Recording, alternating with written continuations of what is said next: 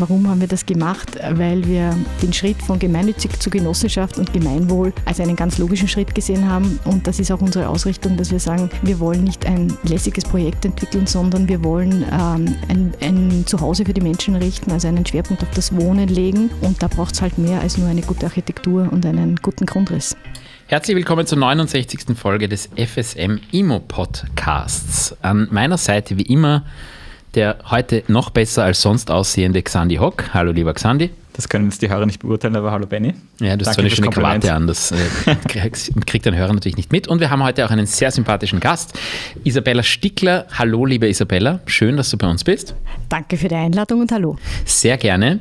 Ähm, Isabella Stickler ähm, tätig bei Alpenland. Was genau du machst, dazu kommen wir noch etwas später. Gib du uns einmal eine Minute Zeit, ähm, um zu erzählen, wer ist Isabella Stickler. Ich möchte gleich einen kurzen Vorgriff machen. Hochsympathisch beim Hereinkommen bereits gesagt, wo ist der Spritzer? Ähm, das haben wir in letzter Zeit viel zu selten gemacht. Also wir haben uns jetzt einen Spritzer gegönnt, wie ähm, am Anfang unseres äh, Podcasts. Wenn wir so zwischenzeitlich hin und wieder an unserem Glas nippen, dann liegt das daran, dass heute unser Gast sich das von uns gewünscht hat. Wir freuen uns sehr. Hallo liebe Isabella, wer bist du? Ich bin Isabella Stickler. Ich bin in der Funktion der Opfer bei der Alpenland. Warum die Opfer? Weil die Alpenland als gemeinnützige Bauvereinigung in einer Form der Genossenschaft organisiert ist. Ich habe nach einem äh, sehr klassischen Studium der Rechtswissenschaften am Juridikum Wien dann 2006 in das Unternehmen Alpenland äh, gefunden und habe dort im Bereich der Immobilienverwaltung angefangen, die Verwaltung und die Bewirtschaftung der Immobilien wirklich zu lernen. Ich hatte damals in meinem Verwaltungsreferat Wien und Wien-Umgebung. Hat auch sehr gut gepasst und habe dann über die Jahre von 2006 bis heute äh, alle möglichen Bereiche im Unternehmen äh, übernommen. Das waren die Rechtsangelegenheiten, das waren Personalsachen, das war die Organisation bin 2019 in den Vorstand bestellt worden. Das war damals schon etwas Besonderes, weil äh, die Genossenschaft Alpenland ein sehr traditionelles niederösterreichisches Wohnbauunternehmen ist. Und äh, es ist eigentlich vorher noch nicht vorgekommen, dass jemand aus dem Mitarbeiterstab in den Vorstand gekommen ist, äh, auch keine Frau. Und äh, habe dann im Herbst 2020 ähm, wirklich auch mehr Vorstandsagenten übernommen und bin jetzt seit 21 die Obfrau, also die Vorstandsvorsitzende. Und bin die erste Frau, die diese Funktion ausübt. Und bin mit dem Unternehmen eigentlich so verwachsen, dass meine Familie sagt, die größte Konkurrenz für uns ist die Alpenland. Das ist schön. Vielleicht kannst du uns einmal ähm, nur ein paar kurze Zahlen zu Alpenland geben. Alpenland ähm, ist nicht unbekannt, aber sagt vielleicht nicht jedem was.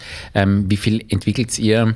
Was sind so die Größenordnungen, Mitarbeiter, ähm, Wohnungen, die ihr habt und so weiter? Wir sind ein Konzern, das heißt, die Muttergesellschaft ist die Genossenschaft. Darunter sind vier GmbHs, davon sind drei gemeinnützige äh, Bauvereinigungen und eine Facility GmbH. Äh, insgesamt haben wir für die Angestellten im Konzern 116 Mitarbeiter, für die Facility 130 und haben im Konzern ähm, eigentlich kann man sagen 35.000 Einheiten, die wir verwalten. Der Großteil ist in Niederösterreich. Äh, wir haben auch ein Verwaltungsreferat in Wien, das heißt, wir haben knapp 900 Wohnungen in Wien, die wir verwalten und betreuen. Äh, von den Projektgrößen haben wir alles von vier Wohneinheiten im sehr ländlichen Raum in Niederösterreich bis zur größten Anlage, die wir jemals errichtet haben in St. Pölten. Das sind 260 Wohneinheiten. Äh, in der Bilanzsumme spielt sich das ab äh, bei 1,3 Milliarden Bilanzsumme. Also das ist schon ein ordentlich großes Volumen.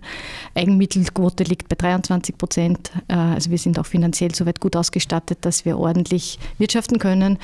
Und ähm, was werden wir zum Beispiel heuer übergeben? Wir haben äh, in einem doch sehr schwierigen und herausfordernden Jahr ein Übergabevolumen von 517 Wohnungen. Also da bewegt sich einiges. Ähm, unsere Stärke liegt sicherlich in unserer Weiterentwicklung im Unternehmen. Das heißt, dass wir uns nicht nur als Bauträger sehen, sondern dass wir auch sehr stark diese Verwaltungsbetreuung mitnehmen. Das heißt, wir, wir bauen Wohnungen und äh, geben sie ab in Mitte, Mitte mit Kaufoption oder auch im Eigentum. Wir haben einen sehr jungen Mitbestand. Unsere jüngsten Wohnungen sind eigentlich, also wir haben eigentlich mit Miete erst begonnen, äh, Ende der 90er, Anfang der 2000er Jahre. Davor hat Alpenland nur Wohnungseigentum äh, errichtet und abverkauft. Und jetzt ist unser Hauptprodukt die Miete mit Kaufoption. Mhm. Und haben auch einen Schwerpunkt gelegt auf Sonderwohnformen wie betreutes Wohnen, junges Wohnen. Also kann man sagen, wir haben 700 Wohnungen, betreutes Wohnen im, im Konzern, ähm, kennen uns also sehr gut aus am niederösterreichischen Markt, ähm, wollen auch wieder mal in Wien Fuß fassen. Das wird aber einfach noch eine Entwicklung brauchen. Und wir haben uns äh, in der Ausrichtung auch jetzt konzentriert darauf, wo, wo, geht die Reise der gemeinnützigen Bauvereinigung Alpenland hin. Und die Reise geht hin zum Gemeinwohl. Das heißt, wir haben als erstes gemeinnütziges Bauver als erste gemeinnützige Bauvereinigung Gemeinwohl bilanziert. Warum haben wir das gemacht? Weil wir den Schritt von gemeinnützig zu Genossenschaft und Gemeinwohl als einen ganz logischen Schritt gesehen haben. Und das ist auch unsere Ausrichtung, dass wir sagen, wir wollen nicht ein lässiges Projekt entwickeln, sondern wir wollen ähm, ein, ein Zuhause für die Menschen richten, also einen Schwerpunkt auf das Wohnen legen. Und da braucht es halt mehr als nur eine gute Architektur und einen guten Grundriss. Jetzt müssen wir dich mal stoppen, weil sonst haben wir keine Fragen mehr. Du hast die Hälfte unserer Fragen bereits beantwortet. Ja, so bin ich. ähm, äh, nein, also vielleicht ähm, dröseln wir das ein bisschen auf. Du hast gesagt, ähm, wir kommen zum Gemeinwohl etwas später. Für all jene, die sich am Anfang gedacht haben, Gemeinnützigkeit interessiert mich nicht, angesichts der Zahlen, die du hier gesagt hast, sollte man schon zuhören, weil das hat eine äh, sehr hohe Relevanz, was ihr am Markt auch macht. Ähm, Miete mit Kaufoption. Ähm, das ist etwas, ähm, was äh, in Österreich, wir haben in den letzten Wochen und Monaten sehr viel ähm, politische Ideen gehört, wie man das Eigentum stärkt. Und sehr oft sind diese Begriffe irgendwie vermischt worden und eigentlich kennt sich keiner mehr wirklich aus, was die Politik so ganz genau will, ähm, ohne jetzt auf eine Partei zu zeigen. Aber jede Partei hat sich da mit mehr oder weniger schlauen Ideen ähm, geäußert. Bleiben wir mal bei der Miete mit Kaufoption. Mhm. Miete mit Kaufoption, etwas, was wir im Büro hier auch häufig machen. Ähm, aber um dir die Frage zu stellen, vielleicht kannst du mal kurz erklären, wie funktioniert das? Das ist ähm, mit Abschluss des Mietvertrages erwirbt der Kunde das Recht, seine Wohnung zu bestimmten Kriterien zu kaufen. Das ist diese Option. Das heißt, das zieht der Kunde. Das ist ein Recht das er hat. Das bestimmen nicht wir und diese Kaufoption ist nach fünf Jahren möglich. Das heißt, er kann. Neuerdings, muss man dazu neuerdings, sagen. Neuerdings, ja. ja. vorher waren es zehn, jetzt sind es fünf.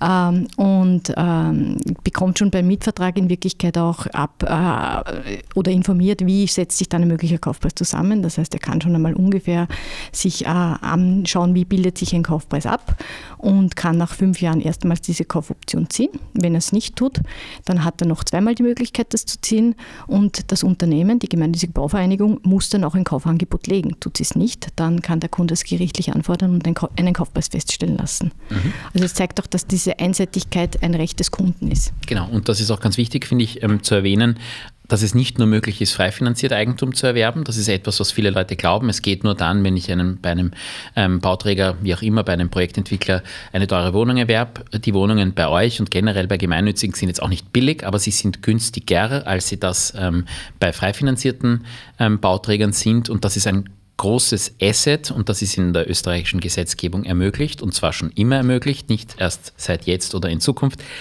günstiger zu Eigentum zu kommen. Ich bin da jetzt bewusst im, ähm, äh, nicht, nicht bei günstig, sondern es ist halt etwas günstiger. Die Preise sind immer noch sehr hoch. Ähm, aber es besteht die Möglichkeit für Menschen mit möglicherweise nicht den höchsten Einkommen trotzdem zu Eigentum zu kommen. Vielleicht kann Isabella das unseren Hörern und Hörerinnen kurz erklären, wie viel günstiger sind denn die Wohnungen, die ihr anbietet und, und wie viel günstiger kann man die dann kaufen? Die, der Kaufpreis rechnet sich in Wirklichkeit nach äh, den angefallenen Kosten plus äh, Aufschlägen und orientieren sich an einem Verkehrswert. Äh, wir sind sehr unterschiedlich von der Lage dann auch bei der Höhe äh, und auch von der Qualität einfach des Produktes. Ja, wenn das ein sehr hochwertiges Produkt ist, wo auch das Grundstück schon teurer war beim Einkauf, ist entsprechend auch der Kaufpreis teurer. Ich glaube, der Vorteil der gemeinnützigen beim, bei der Miete mit Kaufoption ist, dass ähm, die Wohnung auch, ähm, dass einfach der Kaufpreis niedriger ist und dass der Kaufpreis auch in der Form dann steht. Weil wenn der Kunde, also wenn wir heute mit einem Produkt auf den Markt gehen, äh, von der Vorverwertungsphase bis zur Übergabe oder nach der Übergabe, bildet sich der Preis immer gleich ab. Das heißt, im Unterschied zu den gewerblichen steigt er dann nicht mit, mhm. mit dem Absatz oder mit der Nachfrage, sondern der richtet sich nach der Kostendeckung. Und wir haben ist halt schwer, weil, weil die, die quer über Österreich die Preisunterschiede so enorm sind bei den Mieten und auch bei den Kaufpreisen. Wir haben definitiv auch die Mietvorschreibung sieben bis zehn Prozent unter den gewerblichen im Schnitt. Und bei den Kaufpreisen haben wir schon eine große Spanne. Das hängt aber auch mit Wohnbaufördermodellen und mit, mit, mit Vorgaben in, in, der, in der Kaufpreisbildung zusammen. Das ist vielleicht nur äh, ergänzend noch, wir wollen, wir wollen wie generell alle unsere Hörer wissen, nicht so rechtlich werden, aber was bedeutet das, wenn ich so eine Wohnung erwerbe, die ich mhm. begünstigt bekommen habe? Ich habe dann eine Spekulationsfrist, so nennt sich das, und darf über 15 Jahre hinweg nur den Richtwert ähm, verlangen, ohne Zu- und Abschläge. Das zum einen. Und zum anderen sollte ich die Wohnung an einen Dritten, nicht an einen Begünstigten, begünstigt ist Wesentlichen der nahe Angehörigenkreis, ähm, weitergeben, dann ist es so, dass ich einen Differenzbetrag, nämlich den zum Verkaufspreis, auf, äh, Verzeihung, zum Verkehrswert ähm, aufzahlen muss. Also da sichert sich die gemeinnützige Bauvereinigung dann mit einem sogenannten Vorkaufsrecht ab grundbücherlich, aber sichergestellt ist, dass ich mit dieser Wohnung 15 Jahre ab Ankauf ähm, nicht ganz machen kann, was ich möchte. Damit ist eben sichergestellt, dass zum einen der Zweck der Gemeinnützigkeit gewahrt ist und zum anderen, wenn ich es doch vermieten möchte, ich vergleichsweise günstig die Wohnung auch vermietungstechnisch auf den Markt bringen muss. Ja, ich glaube, das ist einfach auch eine Vorsorge, dass äh, mit diesen Wohnungen nicht spekuliert werden soll. Also das soll kein Investprodukt sein, sondern das soll wirklich einem Wohnbedarf dienen. Und daher macht man das Regulatorium dann auch so und es wird wahrscheinlich heuer auch noch eine Verschärfung kommen, dass man sagt, äh, für die Altersvorsorge, für den eigenen Wohnbedarf sind diese Wohnungen da. Da soll auch Eigentum möglich sein, aber nicht darüber hinaus. Mhm. Dafür ist dieser Wohnungsmarkt, dieser Sektor des Wohnungsmarktes eben nicht da. Und äh, ich finde das auch gut, muss ich ehrlich sagen, weil äh, die Marktentwicklungen der letzten Jahre ja so waren, dass äh, Betongold die Investmentanlage schlechthin war. Und damit macht man das für diese Art der Veranlagung einfach schwerer oder unattraktiver. Mhm. Und damit kommt der gemeinnützige Wohnungssektor einfach einem Marktanteil in Österreich voll zu Genüge, nämlich er, er öffnet den, den Wohnraum für die Menschen, die mhm. wohnen müssen und wollen. Ja. Mhm. Ich möchte jetzt niemanden auf blöde Ideen bringen, aber kommt das oft vor, ähm, dass dann Mieter die Kaufoption ziehen und dann doch damit spekulieren und schauen, dass sie ein, ein bisschen einen Gewinn damit machen? Nein, weil wenn ein Mieter ein paar Jahre in der Wohnung drinnen war und dann die Kaufoption zieht, ähm, ist er ja noch nicht fertig mit seiner Finanzierung und die Einschränkungen in der Vermietung oder im späteren Verkauf sind mittlerweile ja auch so lange, dass es, glaube ich, keine vernünftige äh, Investition ist. Also ich glaube, es rechnet sich nicht und daher kommt das nicht eben. Es wird schon immer wieder vorkommen, es wird auch lageabhängig sein, aber für Niederösterreich im Großen wird es nicht der Fall sein. Nein. Und spürt ihr innerhalb der letzten Monate oder innerhalb des letzten Jahres, dass die Anfragen, die Kaufoption zu ziehen, geringer geworden sind? Ja. Schon? Absolut. Könntest du das also circa wir merken, dass, dass die KIM-Verordnung einmal ganz stark eingeschlagen hat. Mhm.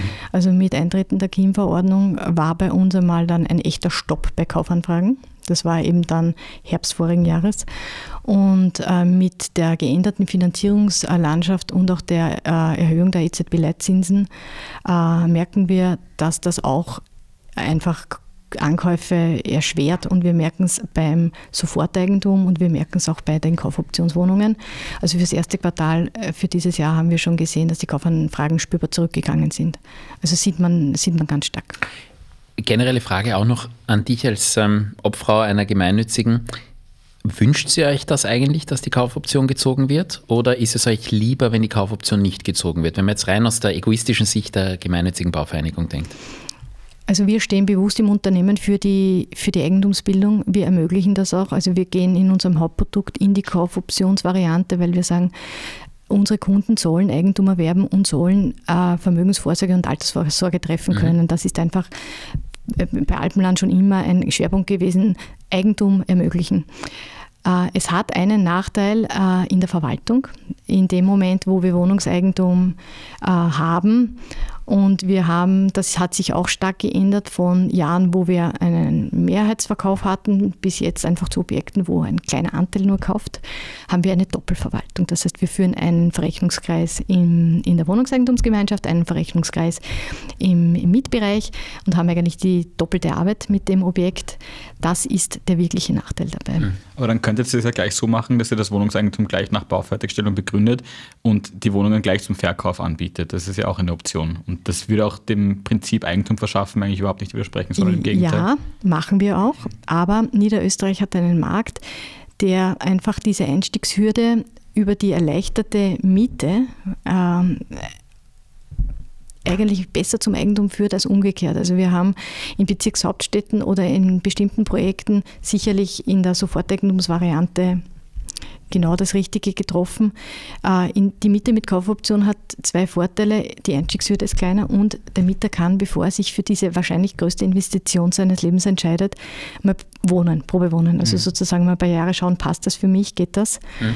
Ähm, meistens ist das auch eine Entscheidung, wenn eine Familiengründung oder eine andere Art der, der Lebenssituation eintrifft, dann entscheiden sich Kunden für eine Miete mit Kaufoption, weil sie einfach dann sagen, jetzt will ich sesshaft werden, will Familie gründen, habe einen Arbeitsplatz gefunden, dort will ich auch wohnen. Äh, und dann hat er diese Probejahre, wo er dann einfach sein Recht ziehen kann. Und wir stellen nur fest, dass das in Niederösterreich einfach viel besser gelingt, mit der Miete mit Kaufoption ins Eigentum zu gehen, als nur einfach Soforteigentum anzubieten. Mhm. Das heißt, ähm, im, im, im äh, primär finanziell ist es für die Leute einfach leichter, wenn sie diese Option wählen, weil sie sozusagen über die Zeit gerechnet dann günstiger zu Eigentum kommen. Naja, sie, sie haben eine kleine Einstiegshürde, weil sie müssen einfach den Finanzierungsbeitrag nicht in der Höhe äh, mhm. leisten, wie sie bei einem Soforteigentum einfach einen Kaufpreis sofort ja. erlegen müssen. Und das ist der große Unterschied. Jetzt kommen wir vielleicht einmal zurück darauf. Ähm, ihr seid eine, eine gemeinnützige Bauvereinigung. Nach welchen Kriterien wählt ihr neue Projekte aus, die ihr umsetzen wollt? Nicht nur nach Lage. Ich glaube, das unterscheidet uns auch von den Gewerblichen. Ähm, wir schauen uns schon sehr genau Standorte an, haben aber in unserem gesetzlichen Auftrag und auch in, in unserer Unternehmensentscheidung schon noch ähm, die Richtung mit dabei in der Entscheidung, dass wir sagen, ähm, wir müssen ja Wohnversorgung nicht nur in den nachgefragtesten Regionen anbieten, sondern unser Auftrag ist ja schon auch Wohnversorgung eigentlich vielleicht auch in nicht so nachgefragten Regionen anzubieten. Und in Niederösterreich wissen wir von vielen Gemeinden und Bürgermeistern, dass sie neuen Wohnraum ja nicht zwingend brauchen, weil sie einen Zuzug haben, sondern um ihre Bevölkerung jetzt im Ort zu halten. Das heißt, die, die da sind, sollen auch da bleiben. Und dann muss man halt in der Projektgröße sehr genau aussuchen. Und die Entscheidung ist am Ende des Tages schon, äh, wie ist der Standort und wie ist eine Verwertung. Also Leerstand tut uns weh. Das versuchen wir wirklich tunlichst zu vermeiden. Aber schon auch mit dem Auftrag, äh, braucht es die Gemeinde, braucht es die Region und ähm, passt es auch vom Produkt, das wir dort machen. Und was wir sehen, ist in Niederösterreich, dass einfach auch im ländlichen Raum ein betreutes Wohnen zukünftig einfach stärker kommen wird, weil ältere Menschen nicht alle in äh, Einrichtungen betreut werden können und auch nicht in ihren Einfamilienhäusern bleiben können. Also ich glaube, da muss man sich was überlegen. Und das Zweite ist dann auch, dass einfach ein, aufgrund der Kostensituation sich weniger Menschen ein Eigenheim äh, errichten oder erbauen lassen können. Und ich glaube, da ist die Gemeinnützigkeit dann auch gefragt, ein, ein, einfach Wohnraum in Form von Einfamilienhäusern im Reihenhaus- oder Doppelhausstil äh, zu errichten. Mhm. Jetzt hast du auch die Kosten angesprochen. Das Prinzip der Kostendeckung ist ja auch für euch als Gemeinnützige sicher ein, ein, ein hindernder Faktor. Findet ihr trotzdem ähm, geeignete Grundstücke dort, wo ihr sie haben wollt? Ähm, oder ist es so, dass ihr da schon noch länger auf Standortsuche sein müsst, um einfach ein, eine gute, einen, einen guten Standort für euer gewünschtes Projekt zu finden? Das war bis, voriges Jahr eigentlich wirklich auch schwierig, weil ähm, der Wiener Markt oder auch einfach internationale Projektentwickler stark auch in Niederösterreich aufgeschlagen sind. Äh, mit jedem Monat heuer wird es wirklich besser. Also wir merken, die gewerblichen Bauträger ziehen stark zurück. Ähm, Grundstücke werden angeboten, bleiben länger am Markt und die Preise entwickeln sich auch nach unten. Das hatten wir ja die mhm. letzten acht Jahre gar nicht. Also jedes Quartal war ein Grundstück teurer. Gibt auch bis heute und niemand zu. Ich, in, jeder, in jedem Gespräch, das man sich ähm, befindet mit Maklern, heißt es, die Preise sind momentan, sie gehen nicht so rauf, aber sie sind stabil. Ich sehe das genau wie du, sie gehen nach unten. Nein, also sie sind ist, verhandelbar ja. und zwar verhandelbar nach unten. Genau. Und das ist schon ein Unterschied, wo ich sage, jetzt, jetzt ähm, hilft einem die Zeit und es hilft einem auch in der Gemeinnützigkeit, dass man Grundstücke eigenfinanziert. Mhm. Also die Gewerblichen haben einfach auch schlichtweg das Problem, dass sie, wenn sie Fremdfinanzierungen abgeschlossen haben und nicht bauen können aufgrund der Baukosten, dass ihnen die Finanzierung davonläuft. Und das ist dann die, die Stunde und die Zeit der Gemeinnützigen. Wir finanzieren die Eigengrundstücke und äh, bevorraten einfach sehr, sehr langfristig. Und äh, es wird heuer wirklich, und das ist, wir sind jetzt im April und sehen, es wird wirklich ganz anders von der Grundstückssituation und wir haben wieder Grundstücke auch im Angebot, dass wir, die wir prüfen. Das hätten wir nicht gedacht, dass das so schnell äh, auch so verhandelbar kommt. Mhm. Ähm, generell äh, ist es ja so, dass man nicht einfach eine Wohnung von euch mieten kann, sondern Voraussetzungen dafür erfüllen muss. Vielleicht kannst du mal sagen, wie man generell äh, Kunde von euch werden kann? Generell haben, von Genossenschaften natürlich. Ja, ja, wir haben ja in der Gemeinnützigkeit uns einen Corporate Governance Codex verordnet, auch um diesen transparenten Umgang mit Wohnbaufördermitteln noch einmal ganz stark auch zu signalisieren, wie ernst uns das ist. Und ein Teil dieser Corporate Governance Bestimmungen war auch, dass sich die gemeinnützigen Bauvereinigungen Wohnungsvergaberichtlinien nach bestimmten Kriterien auferlegen. Das ist einmal, Wohnungen sollen für den Wohnungsbedarf da sein. Ähm, dann, wenn man eine Wohnung hat, dann kann man keine zweite oder dritte haben, weil dann hat man de facto den Wohnungsbedarf mhm. nicht.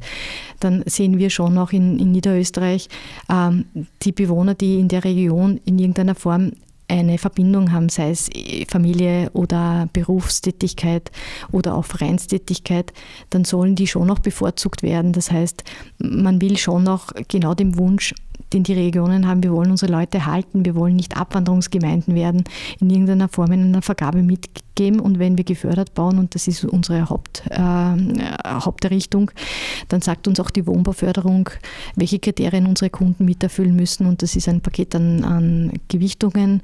Wir haben dann auch noch ähm, Richtlinien, äh, wie, wie das mit Familienstrukturen ist, also auch mit Alleinerzieherinnen oder mit Familien. Ähm, dann ist es auch eine Entscheidung, schon auch wenn eine Wohnung äh, einmal offen ist für die Interessentenanmeldung und es passen alle Kriterien, dann soll sie auch der bekommen, der sich als erstes für diese Wohnung angemeldet hat. Also auch dieses First Come, First Surf Betrieb spielt ein bisschen mit, also ein bunter Mix. Und im Prinzip, wenn's, wenn alles passt, dann äh, steht die Wohnung für den Kunden bereit. Und jetzt habe ich eine konkrete Frage. Ähm, kürzlich passiert, jemand aus meinem Bekanntenkreis, ähm, der mit Kinderwunsch äh, auf einer Liste steht und eine Wohnung ähm, bekommen würde, aber eine Wohnung, die zu klein ist, mhm. sollte er das Kind bekommen. Wie kann man hier dem Wunsch gerecht werden, äh, dass Leuten, die sozusagen jetzt zu zweit sind, aber möglicherweise zwei Kinder wollen, schwierig jetzt natürlich, mhm. aber trotzdem eine Wohnung gibt, dass sie nicht zwei Jahre später wieder umziehen müssen und weitere zwei mhm. Jahre später, weil sie wieder ein Zimmer wollen, wieder mhm. umziehen müssen. Na, wir lösen das insofern, dass wir wirklich mit der intensiven Beratung schon vorab klären, wo ist auch dein zukünftiges Bedürfnis. Unser Ansatz ist ja nicht die Vergabe so zu legen, dass das jetzt gerade passt, sondern wirklich die Vergabe langfristig zu legen. Einerseits, weil der Kunde dadurch bei jedem Umzug einfach Kosten hat, die er sich so erspart. Genau so ist es. Ja. Und zweitens, weil wir auch einen Mieterwechsel haben, den wir auch vermeiden können. Und daher geht die Beratung dann schon so, dass wir sagen, wie viele Personen ziehen ein bei Anmietung, aber wo ist eigentlich das Ziel?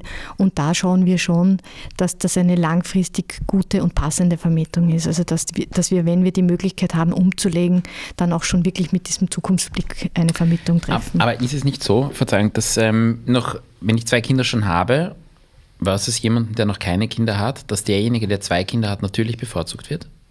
Und dass ich als derjenige, der keine Kinder hat, ähm, quasi nie zu der Wohnung komme, die ich eigentlich gerne hätte. Ja, vielleicht nicht jetzt. Aber, aber genau das ist der Punkt. Ja. ja, aber das ist der ja. Punkt. Aber da muss ich sagen, ja, da ist halt die Ist-Situation stärker als die mhm. Zukunftssituation. Okay.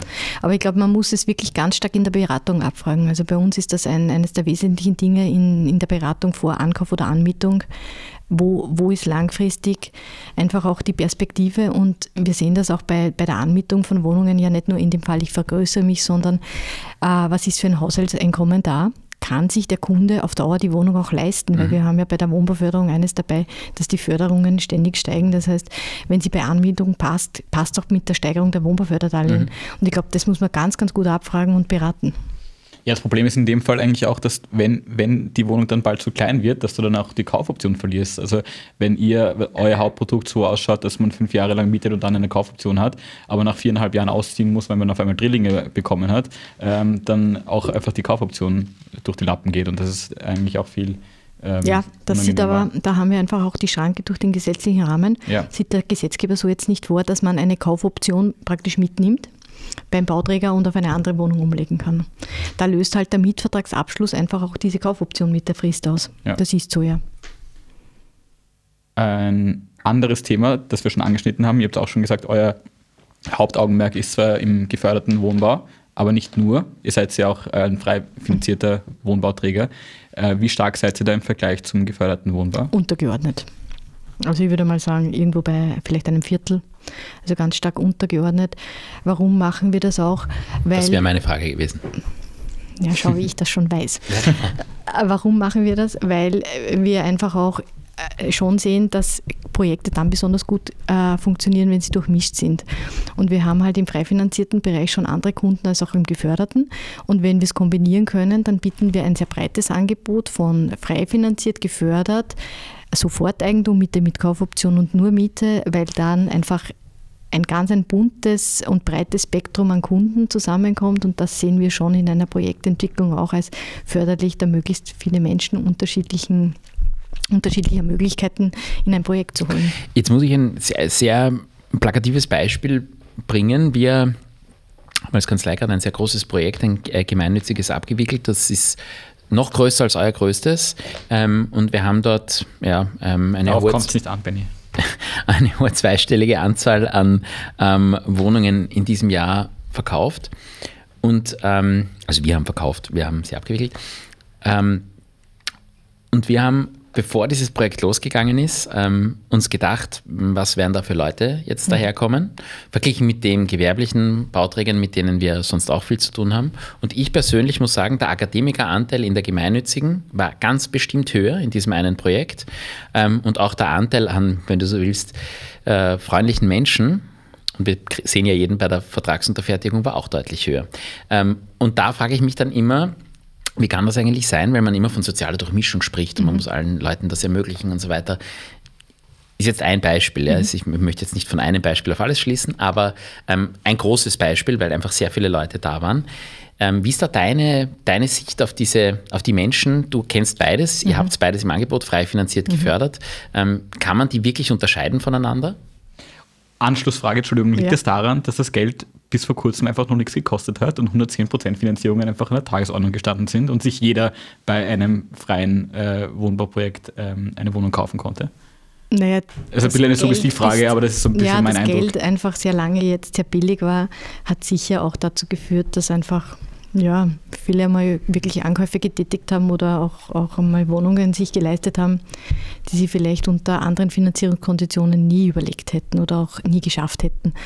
Ähm, es ist ein sehr buntes Publikum, das ist so. Und beim Freifinanzierten zum Geförderten für unser Projekt kann ich ja sagen, in der Qualität ist ja kein Unterschied de facto. Der Unterschied ist die Wohnbauförderung und Niederösterreich hat bei der Wohnbauförderung dabei, dass nur objektgeförderte ähm, Wohnungen auch eine Subjektförderung ermöglichen. Mhm.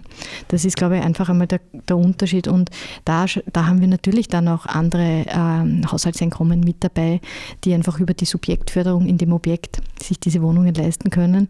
Ja, aber wir haben einen enorm hohen Standard. Und wir haben auch ähm, Einkommensgrenzen in der Wohnbauförderung, die sicher in, weit in die Mittelschicht hineingehen. Genau, weil das, das ist, sicher der Punkt. Die, also die Einkommensgrenzen sind wirklich sehr hoch, muss man sagen. Also das, das, das ist für, ich weiß nicht, ich habe keine Statistiken, aber sicherlich für 80, 90 Prozent der Leute kommen gemeinnützige Wohnungen und, in Frage. Und ich, das ist aber auch der Ansatz in Niederösterreich, dass man wirklich für viele Menschen und für eine breite Bevölkerungsgruppe diese Wohnungen öffnen will. Also es sollen einfach viele Menschen in Niederösterreich einen sehr hohen Standard beim Wohnen haben. Und das definiert dann über die Einkommensgrenzen auch wirklich einen, einen, guten Anteil der Bevölkerung. Und warum wir noch äh, frei finanziert bauen, ist, weil wir einfach auf gewissen Standorten ähm, keine Wohnbauförderung bekommen. Also die Wohnbauförderung wird ja in Niederösterreich auch äh, verteilt im Sinne, also man sucht an. Und wenn wir Standorte haben, wo wir sagen, da trauen wir uns zu frei finanziert oder das ist auch ein Produkt und ein Standort, wo frei finanziert geht, dann machen wir das auch so. Und abseits von der Wohnbauförderung, ähm, gibt es da andere Kriterien, die dafür eher sprechen, ähm, ein Projekt frei finanziert durchzuboxen als gefördert? Naja, wir haben in der Wohnbauförderung auch andere Anforderungen an den Bau. Mhm. Welche? Wohnbauförderung ähm, hat ja mit einem Punktesystem vorgeschrieben, ähm, was musst du alles machen im, im, im Bauen, damit du in diese Förderungskategorien kommst. Und wir könnten viel einfacher bauen, wenn wir nicht Wohnbau gefördert bauen. Also ich glaube einfach, dass die ganze Gebäudestruktur und, und die An Anforderungen ans Gebäude könnten viel schlanker gehalten werden ohne Wohnbauförderung. Aber das ist auch halt auch der Ansatz des Landes. Äh, die Qualität soll für jedermann sehr, sehr hoch sein. Mhm. So, und jetzt gibt es noch einen ganz großen Punkt, nicht nur in der Errichtung, sondern auch, und das hast du im Vorgespräch gesagt, du bist jemand, der eigentlich aus der Verwaltung kommt ähm, und dir ist als, äh, als Person vor allem der Lebenszyklus und das Leben und das Wohnen in dieser Wohnung wichtig. Ähm, Wie geht es ihr als gemeinnützige Bauvereinigungen mit Leuten um, die ihre Miete nicht mehr bezahlen können? Ich spreche bewusst von können und nicht von wollen. Mhm.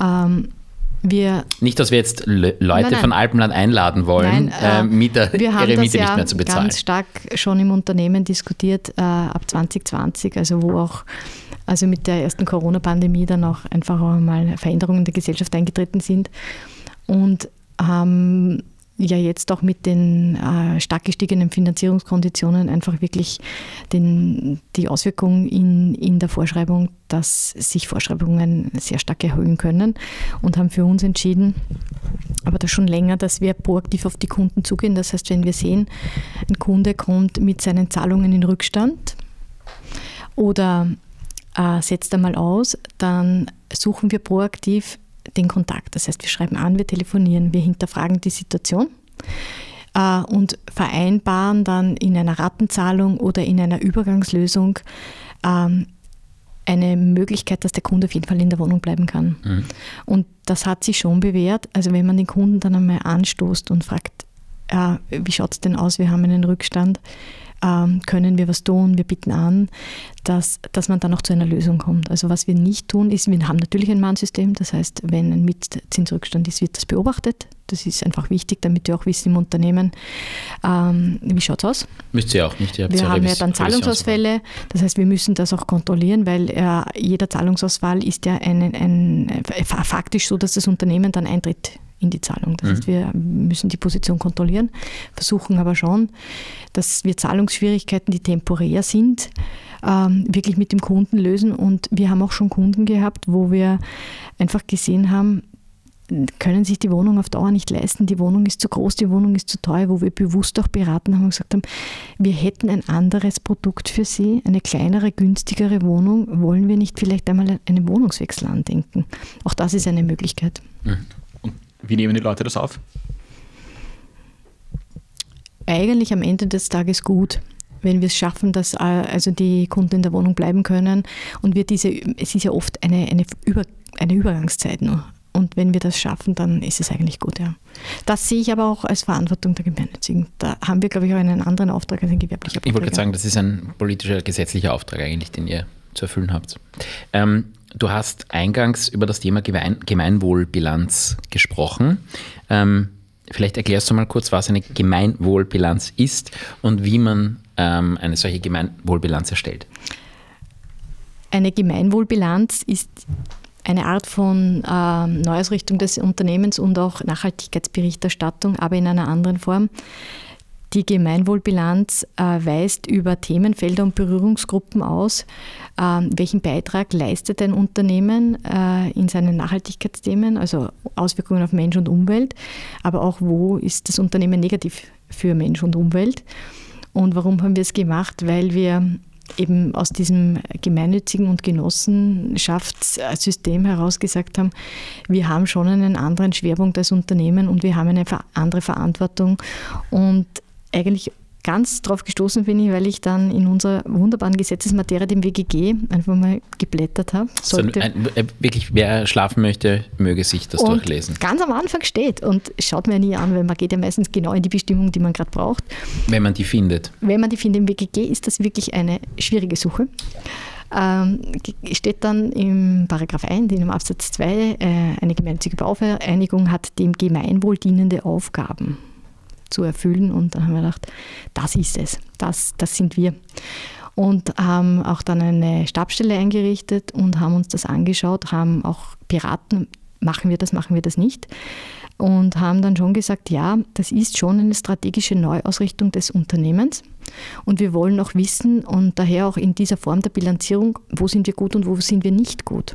Und das Spannende daran war, dass eine werteorientierte Ausrichtung auf einer finanzwirtschaftlichen Darstellung dann passiert, also auch in dieser Bilanz. Das heißt, man hat dann eine sehr klare, objektive, vergleichbare äh, Darstellung und kann dann auch über die Mehrfachbilanzierung Unternehmensentwicklungen verfolgen. Und das war uns auch wichtig, dass wir sagen, wir machen jetzt die erste Bilanz, aber mit dem Ziel, dass wir auch eine Entwicklung über die nächste Bilanz ausweisen und das auch einen sehr transparenten und öffentlichen Charakter bekommt. Also die ist abgestellt, öffentlich einsehbar und man kann in, in jeder der Berührungsgruppen und in jeder der Tabellen nachschauen, wo stehen wir, wie sind wir in diesem Punkt noch äh, jetzt schon und in zwei Jahren dann, wo hat sich die Alpenland entwickelt. Und jetzt Hand aufs Herz, wo seid ihr besonders schlecht?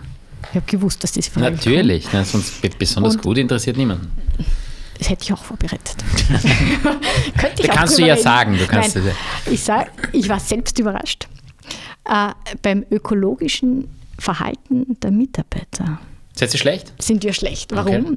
Wir sind in der Mobilität einfach das liegt auch in Niederösterreich. Ich wollte gerade sagen, ja, das liegt am Straßennetz oder am öffentlichen wir, Verkehrsnetz wir in Niederösterreich. Wir fahren zu viel mit dem Auto ins Büro. Ja, ja.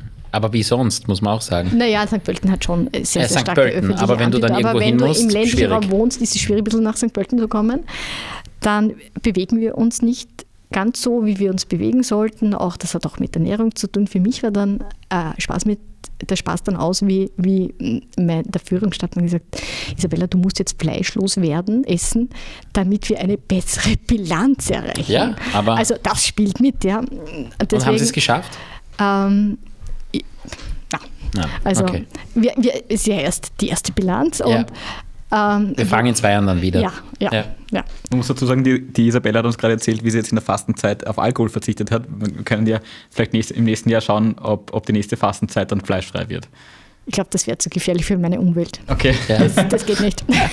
und ähm, und äh, wo wir auch schlecht waren, und da, da muss, das war für mich so, da wo ich so geschmunzelt habe, äh, wir trennen nicht Müll im, in, in unserer Bürozentrale. Das wirkt sich nämlich auch aus auf das ökologisch nachhaltige. Das schockiert mich, dass ihr das nicht macht. Und da habe ich geschmunzelt, weil in jeder Hausversammlung mhm. damals, zu Beginn meiner Karriere, habe ich den Eigentümern gepredigt, sie müssen Müll trennen, wir müssen Betriebskosten einsparen. Und wie das dann gekommen ist, habe ich mir gedacht, ja, es holt einen immer wieder mal ein. Mhm. Aber da waren wir wirklich schlecht.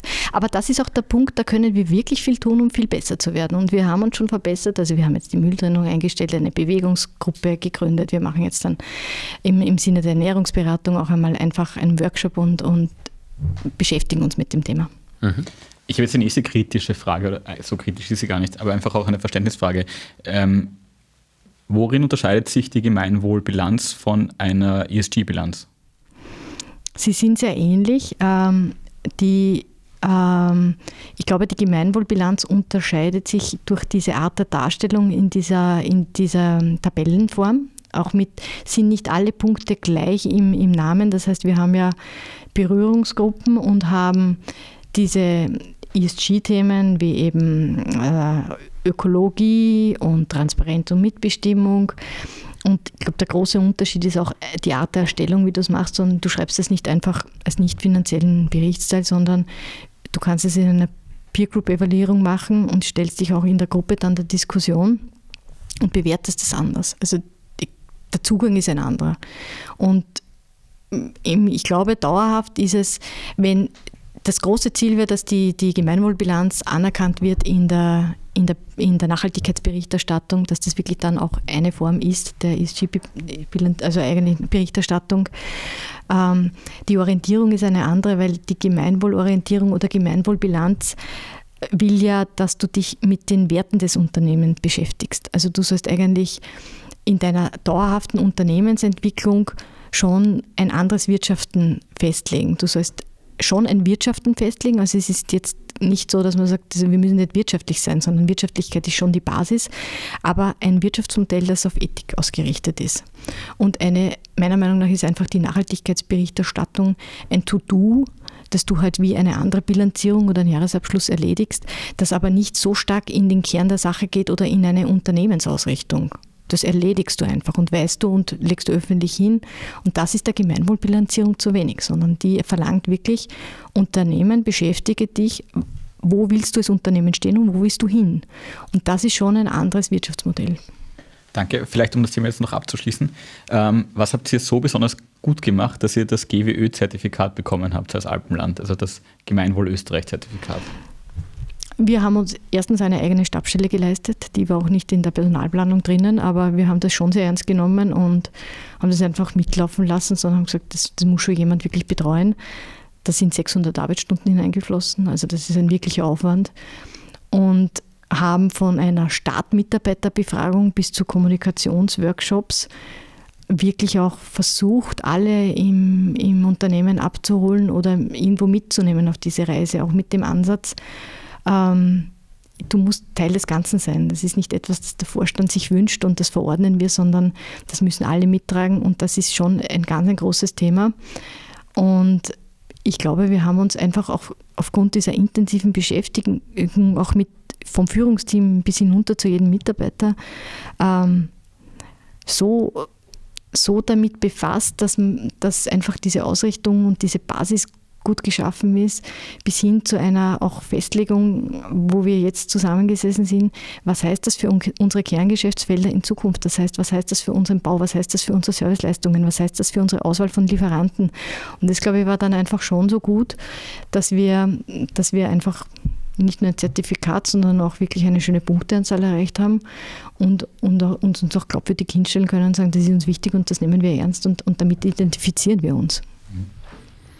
Ähm, wenn wir diese Gemeinwohlbilanz jetzt ähm, reüssieren, ist das etwas, was du Unternehmen empfiehlst? Das ist ja Gemeinwohlbilanz ist etwas, was äh, hauptsächlich eigentlich ähm, äh, öffentliche äh, Unternehmen äh, erstellen, also gemeinnützige Organisationen erstellen. Aber ist das etwas, was du privaten Unternehmen auch empfehlen würdest, einzuführen?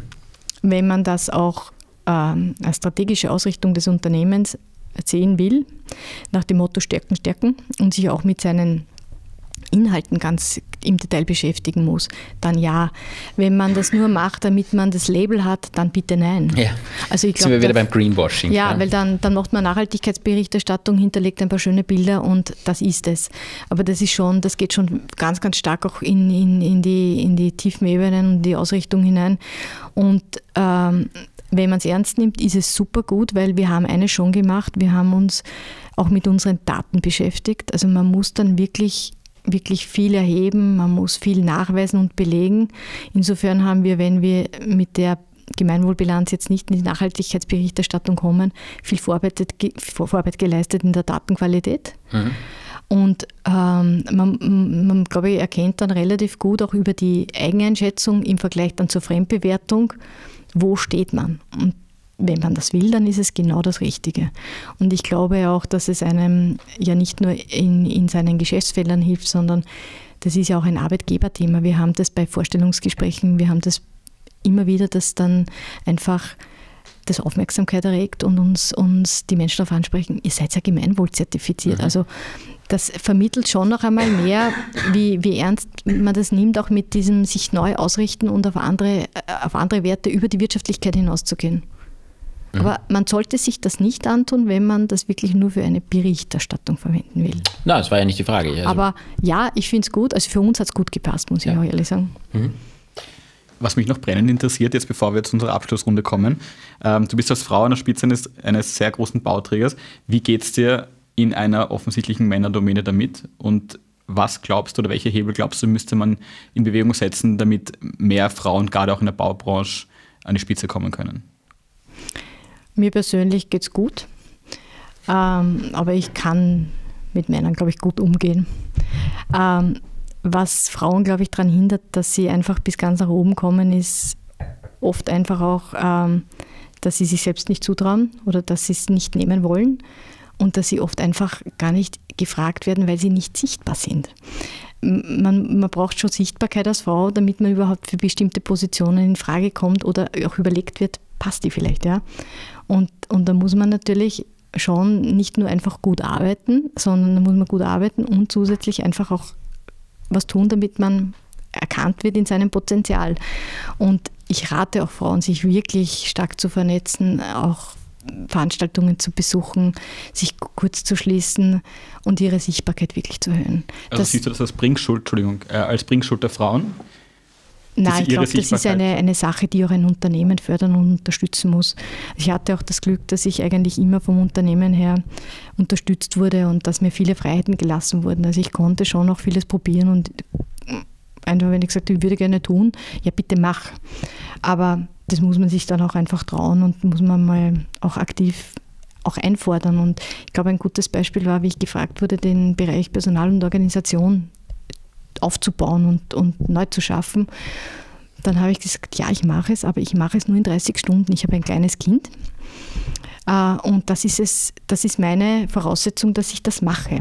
Und das, glaube ich, ist auch so etwas, was sich Frauen einfach herausnehmen müssen dass sie auch einfach ihre Bedingungen oder ihre Voraussetzungen offenlegen und damit auch äh, schaffen, dass sie diese Vereinbarkeit von Beruf und Familie, was dann immer, ja, Frauen wollen ja nicht mehr arbeiten, naja, die Care-Arbeit ist schon ein Großteil bei der Frau, ja. Und es ist halt einmal so, dass in der Karrierephase der Frau oft auch die Familiengründungsphase ist. Das heißt, es läuft parallel. Und diese Jahre kann ich dann nicht liegen lassen, weil das ist einfach ein zeitlicher Vorsprung, den dann ein Mann hat, wenn ich jetzt über die Familiengründung ein paar Jahre eigentlich dem Berufsleben rausgehe, den ich dann nicht so schnell nachholen kann. Und da muss man, glaube ich, als Frau schauen, dass man das auch im Unternehmen regelt und auch klarstellt. Und die Unternehmen müssen das auch wirklich fördern. Und das, glaube ich, ist der große Ansatz, dass das nicht, nicht eine Sache ist, die die Frauen nicht nur wollen, nicht wollen, sondern dass die Unternehmen auch schauen, dass sie das ermöglichen. Und Sichtbarkeit ist ein großes Thema. Generell, glaube ich, kann man sagen, dass äh, zumindest die Erfahrung, die wir im Büro gemacht haben, hoffentlich hören jetzt nicht allzu viele zu, unsere Mitarbeiter, ähm, aber dass Frauen mit weniger Stunden weil Kinderbetreuung ähm, zu viel mehr Leistung in der Lage sind, als dass andere Leute mit viel mehr Stunden sind. Und zwar nicht nur vergleichsweise, sondern auch insgesamt. Und das ist äh, einfach etwas, das glaube ich auch, und ich diskutiere das Thema mit meiner Frau selbst auch, etwas, wo ähm, Frauen durchaus selbstbewusst auch in Gehaltsverhandlungen, in Gespräche, in Bewerbungsgespräche, was immer gehen können, weil das etwas ist, was ich nur feststelle, als Leute, die Kinder haben, sind organisationsfähiger, Leute, die Kinder haben, wissen ganz genau, ähm, wie sie ihre Zeit einzuteilen haben. Und das ist, glaube ich, etwas, was ein enormes Asset ist. Also ganz ehrlich, wenn wir zwei Kandidaten haben, einer ist ein kinderloser Mann und einer ist eine Frau ähm, mit Kindern, sie bieten das Gleiche, würde ich ganz sicher zur Frau ähm, greifen ist jetzt blöd, ähm, das meine ich so auswählen. natürlich nicht, ja, auswählen.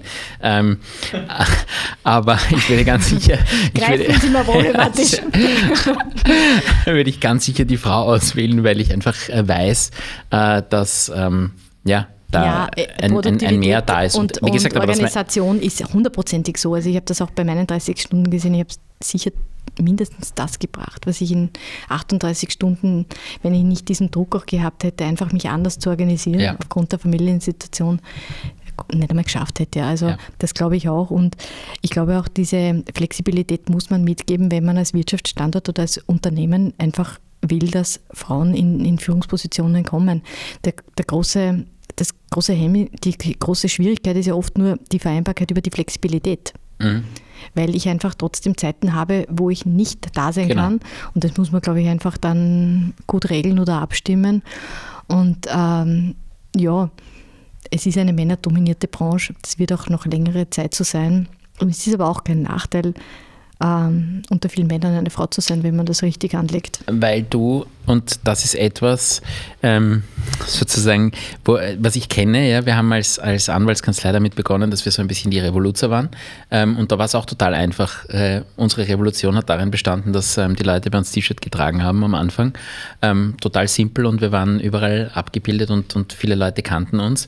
Und ganz ähnlich stelle ich mir das, wenn auch auf einem völlig anderen Level vor, als Frau, die wirklich was drauf hat, in einer Branche zu realisieren, weil das einfach auffällt.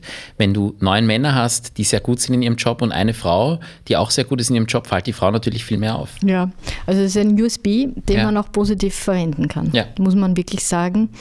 Und ähm, ja, das ist auch eine Sache, auch wie, wie, aktiv traut man sich das auch dann zu nehmen. Ja? Und ich glaube, das muss man auch probieren, das muss man tun. Und ich weiß nur von mir, äh, man muss sich das wirklich nehmen und man darf halt einfach, glaube ich, nicht zu selbstkritisch dann sein bei diesen Dingen und muss diesen Vorteil auch spielen können. Und mhm. dann ist es kein Nachteil. Mhm. Wir sind eh schon mittendrin eigentlich in der Abschlussrundenfrage der persönlichen Fragen. Vielleicht eine Frage zum Schluss, ähm, die wir allen unseren Gästen stellen. Was würdest du einem jungen Menschen raten? Und sowohl, meine ich jetzt geschlechterübergreifend Mann, Frau, ähm, der gerade in der, seiner Ausbildung ist und in dieser ähm, so männerdominierten oder generell in der Immobilienbranche realisieren möchte? Lern das Handwerk von der Picke auf. Das habe ich bei mir gesehen, wie ich in der Verwaltung begonnen habe. Also das Geschäft von unten äh, zu lernen und sich hinaufzuarbeiten, hat einen Riesenvorteil, weil es kann Ihnen niemand erzählen, was ist Sache. Such dir einen Job aus und die Immobilienbranche hat ja den Vorteil, dass es so viele Fächer hat. Also wir haben ja eine breite Auswahl an, an eigentlich Tätigkeitsfeldern, wo du wirklich lange viel Spaß hast, weil wir werden alle lange arbeiten und ich glaube, man ist dann besonders gut in seinem Job, wenn man ihn sehr, sehr gerne macht. Mhm. Äh, und äh, die Immobilie oder das Wohnen ist ein Thema, das wird immer wichtig sein.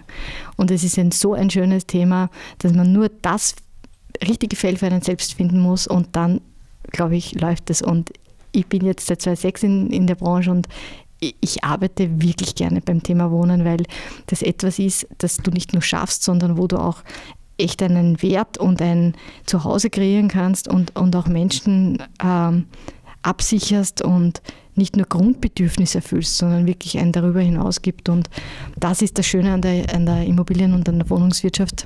Da, daher in der Branche bleiben und das Fach finden und gerne das machen. Super Schlussworte. danke, danke dafür. Herzlichen Dank für deinen Besuch bei uns. Danke auch dir, lieber Xandi, wie immer. Und ja, wir freuen uns auf deinen nächsten Besuch. Danke. Danke. Hat Spaß gemacht. Wir reden nicht nur hier im Podcast gerne, sondern jederzeit auch persönlich mit euch. Wer unseren Kanal also noch nicht abonniert hat, do it! Ebenfalls freuen wir uns, wenn ihr bei unserer nächsten Folge wieder mit dabei seid. Falls ihr es bis dahin nicht erwarten könnt, besucht uns auf unserer Homepage www.fsmlaw oder kontaktiert uns direkt. In jedem Fall, bis bald!